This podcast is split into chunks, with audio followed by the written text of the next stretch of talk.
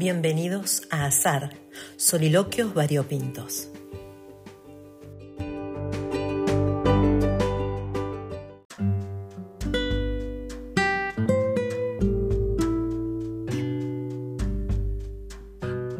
¿No les pasa a veces cuando leen un libro que no pueden seguir porque se detienen a pensar en lo que acaban de leer? Y entonces uno queda como estancado en la lectura porque hasta que no se haya resuelto el enigma o aclarado nuestro entendimiento, no se puede avanzar por miedo a perderse de algo, por miedo a no entender lo que sigue con la dimensión que amerita. Bueno, eso me pasa. Y en particular con este autor del que hoy quisiera hablarles, Jacques Salomé. Es un psicoanalista francés al que admiro mucho y que me ha acompañado desde que tengo 15 años, podría decirse que toda mi vida. Su libro, Cuentos que ayudan a crecer, ha sido mi libro de cabecera por mucho tiempo. Recomiendo otros más como El valor de ser uno mismo o A quién lastimaría si fuera yo, que fueron hitos en mi búsqueda personal. El último que leí fue su biografía, Vengo de todas mis infancias, un bellísimo relato de esos libros que no se olvidan. Pero antes de llegar a lo que motiva mi reflexión de hoy, no puedo no ceder a la tentación de compartir con ustedes algunos pasajes de su libro. La traducción es mía y sin demasiada búsqueda estilística.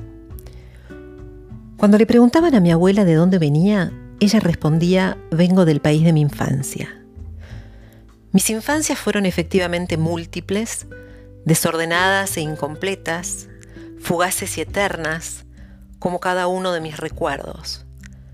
Parecen pertenecer a edades diferentes, a etapas retasadas y enclaustradas de mi existencia, como si ya de niño hubiera tenido varias vidas que vivir en simultáneo.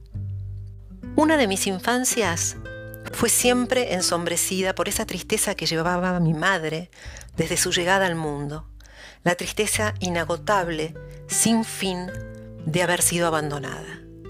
Tristeza porque la madre que la trajo al mundo no hubiera entendido, según me dijo en varias ocasiones, que yo no le habría generado problemas, la hubiera ayudado, hubiera podido contar conmigo. He intentado, lo presiento, asumir esa tristeza para aliviarla a ella. Por eso la integré de manera durable, a punto de identificarme con ella. He vuelto a encontrar su huella en los comentarios de los maestros en mis boletines escolares hasta los nueve años.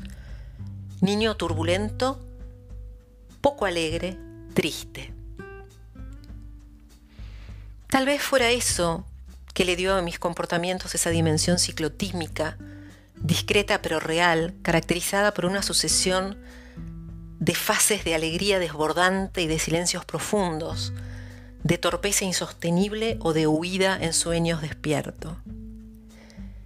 En eso me siento parecido a muchos ex niños, en quienes percibo que cargan aún una tristeza que no les pertenece y que algún día podrían dejar de lado para andar más livianos, para atreverse a dejar entrar un poco de felicidad o un poco de bienestar.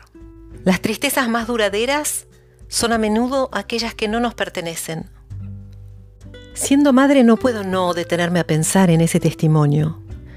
Confirmo que es esencial sanar nuestras heridas y saldar cuentas con el pasado, para que no deba mi hijo cargar con mi mochila, para que no sienta que debe curar llagas ni llenar vacíos.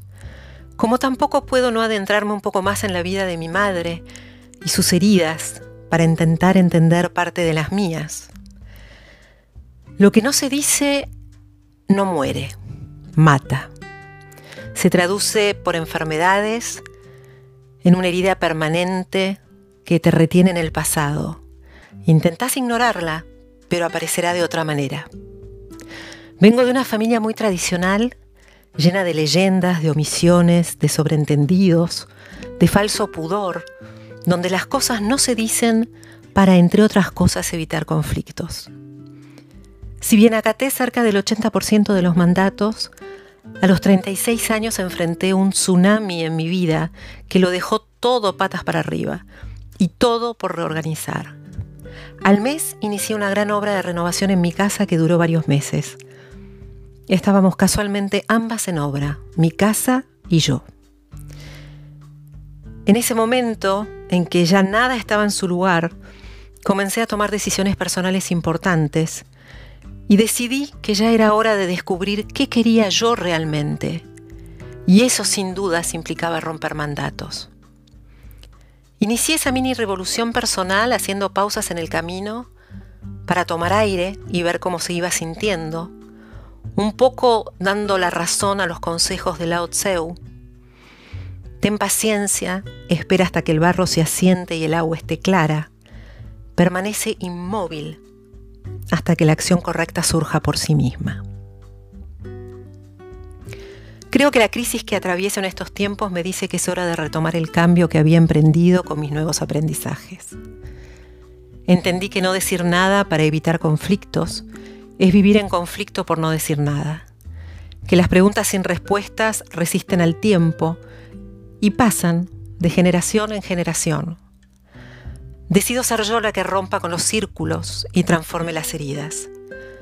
Para liberarme yo e ir más liviana y para liberar a mi hijo del peso de cosas que no le pertenecen.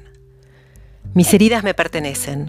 Vuelvo a ocuparme de cada una de ellas a lamerlas con tristeza y dolor si es lo que debe transitar para curarlas y para transformarlas en serenidad, libertad, verdad y luz.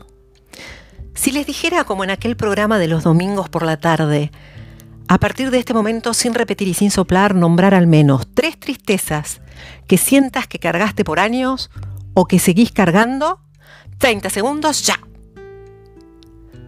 ¿Y ¿Qué vas a hacer con ellas? ¿Quedaron atrás? ¿Las transformaste? ¿Te condicionan todavía? ¿Las compartiste? Después de un año de estar mundialmente confrontados a la fragilidad y a lo efímero del todo, seamos valientes y ocupémonos de lo que realmente importa. Somos el motor de nuestro propio cambio. Solo hay que dar vuelta a la llave y poner el contacto. Hasta la próxima.